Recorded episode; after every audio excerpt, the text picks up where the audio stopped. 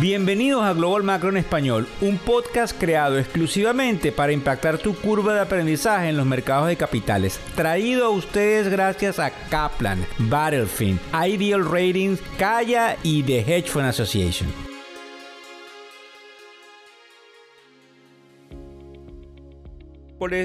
Miércoles 7 de junio del año 2023. Buenas noches, buenas tardes o buenos días, dependiendo de desde donde nos estás escuchando y a la hora en la cual sintonizas este podcast. Venimos cargados de cierta información importante, aparte de que eh, pudiésemos denominar nuestro sentimiento eh, y entrelazarlo en una sola palabra, cautela.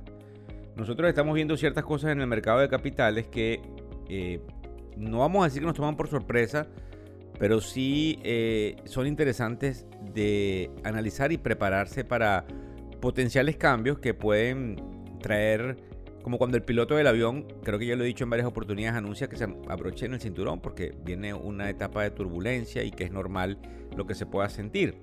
Fíjense bien, eh, en el mercado, o vamos a, estarlo viendo en algún momento, eh, tiene algunas condiciones eh, de alza en el corto plazo. Y esto se debe, y por eso vamos a empezar a hablar directamente de ello en esta etapa, a tres fuerzas importantes.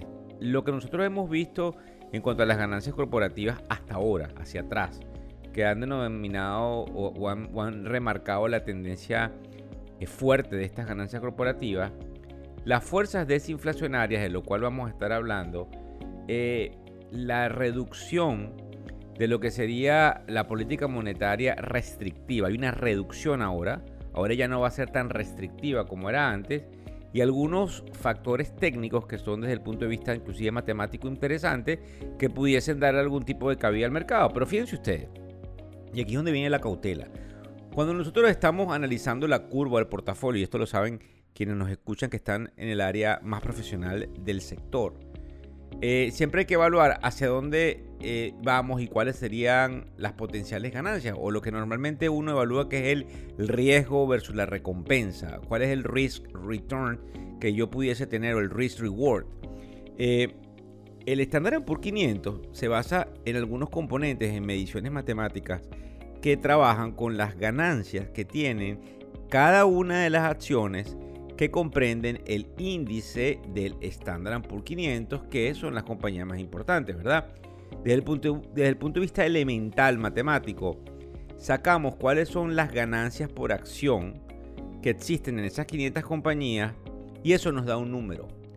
Ese número luego es multiplicado por un múltiplo, que normalmente es un múltiplo eh, que se aproxima a que dependiendo de dónde estamos en el ciclo, debe ser el múltiplo adecuado. Para que tengan una idea, las ganancias por acción, cuando sumamos las 500 compañías, nos dan 240 dólares. El múltiplo probablemente es de 18. Cuando nosotros multiplicamos eso, eh, nos da exactamente dónde está el S&P el día de hoy, 4 mil y tanto. Eh, probablemente pudiésemos llegar a 19 veces 240. Lo que quiere decir que la subida es muy poca. Pasar de 18 a 19 es muy poquito.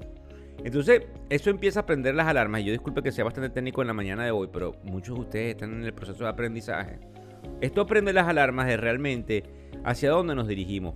Porque probablemente nosotros estamos observando algún tipo de, digamos, recalentamiento en el mercado laboral, que lo hemos visto con una creación de empleos más que proporcional.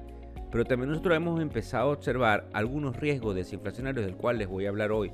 Porque entonces, el problema del mercado de capitales no es ahora si el Banco Central me va a subir las tasas o no, sino si realmente esta desinflación puede desencadenar una crisis al revés.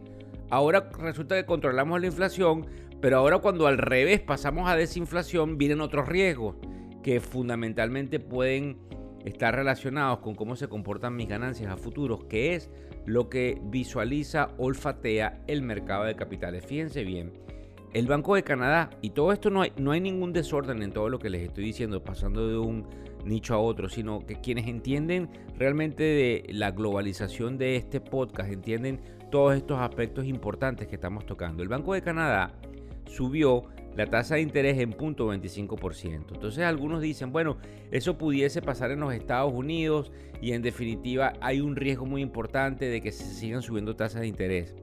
Resulta que cuando analizamos toda esta matemática y toda esta eh, eh, componenda de situaciones, el riesgo no es ese. El riesgo es la mella que ahora cause la desinflación. Fíjense ustedes qué rápido se mueve la narrativa.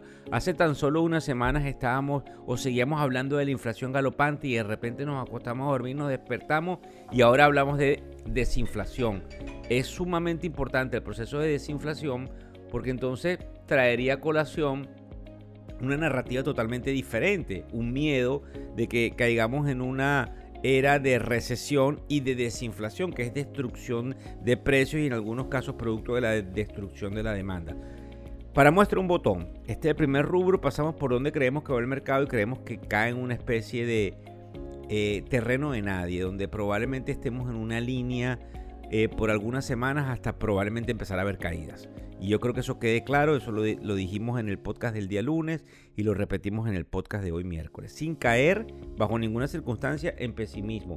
Y oigo, tengo hablando más de cinco minutos y, y quiero dejarlo bien claro, sin caer en pesimismo, sino entrar en una etapa realista, la cautela, que es como llamamos el podcast de hoy, es sumamente importante. En segundo lugar, resulta que hace unos minutos atrás observamos que hay un índice que se llama el, el que mide el precio de los carros usados. Los carros usados en mayo cayeron y hay una importancia aquí porque recuérdense que había estado dando bandazos, subió, bajó, subió, bajó, pero ahora viene eh, creciendo la caída.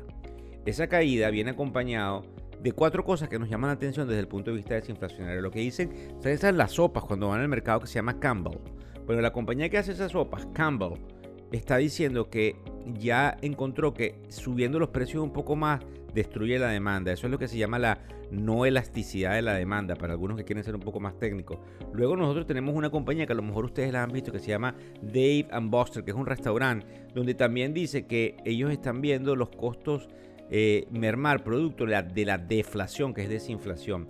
General Mills, que es la que hace las sucaritas y, y, el cornflake y todo esto, también está diciendo que está observando un slowdown en el precio, es decir, una eh, posibilidad de que tenga que empezar a bajar precios y a eso se le suma que la tienda de muebles que se llama Wayfair también está hablando de desinflación. Esa es la narrativa que nosotros vamos a empezar a observar en los programas de finanzas y nos da un poco de miedo porque entonces es aquí donde la caída del mercado viene producto no de la subida de tasas de interés y que nos vamos a meter un tanganazo, como se dice en venezolano allí, sino que la desinflación nos va a traer una destrucción de la demanda que va a destruir el consumo y que es muy peligroso en una economía consumista como la de los Estados Unidos. En última instancia, quiero hablarles de otra cosa que entonces trae confusión. ¿Por qué?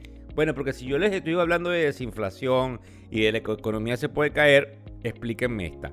Resulta que la compañía de trenes que se llama Amtrak, que es la que conmueve los trenes en los Estados Unidos, dice que el tráfico de sus pasajeros está llevando a niveles prepandémicos. Cuando tuvimos la pandemia, nosotros destruimos la demanda, ¿verdad? Porque hubo un problema de pandemia. Resulta que ahora todo lo comparamos en antes o después de la pandemia. Resulta que antes de la pandemia teníamos unos niveles, entonces todo comparamos cómo está con respecto a antes de la pandemia. Antrac resulta que ha venido diciendo en esta, en esta digamos, eh, información que se filtra en los medios de comunicación a través de Reuters, que estamos a niveles prepandémicos. ¿Qué significa esto? Que la gente está volviendo a la oficina. ¿Qué significa esto? Que entonces hay una mayor demanda. ¿Qué significa esto?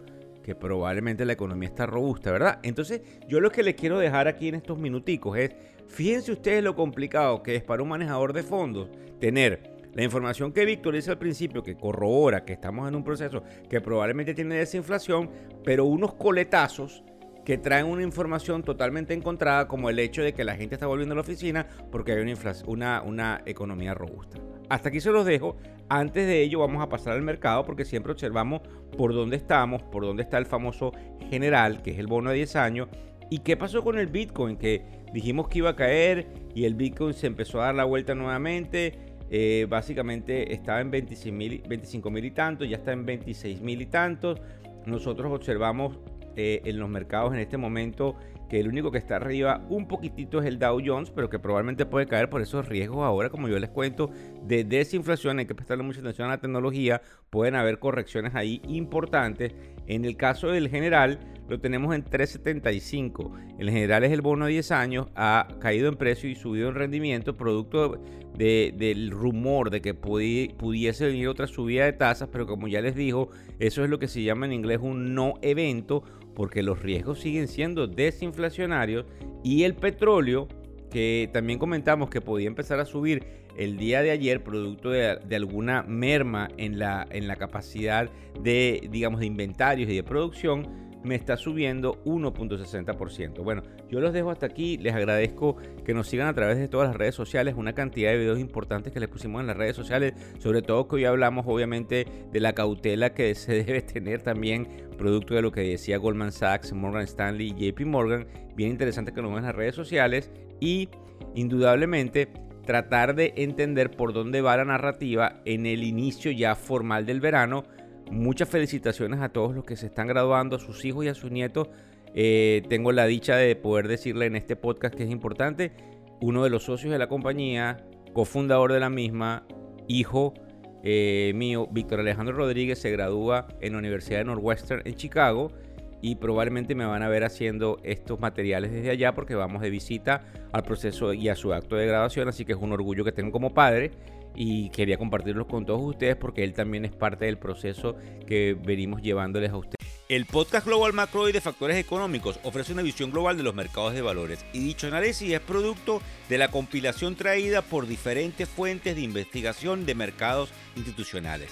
Por motivos y declaración regulatoria, este podcast no debe ser interpretado como una recomendación precisa en inversiones, bien sea en productos y o vehículos financieros. Y además, sugerimos consultar con su respectivo asesor particular de inversiones o su equivalente en caso de suscitarse cualquier duda que pudiese derivarse de nuestra fuente informativa. Este podcast es narrado por Víctor Hugo Rodríguez, quien es un conocido profesor y comunicador financiero, cofundador de la plataforma educativa ilafin.com. Muchas gracias.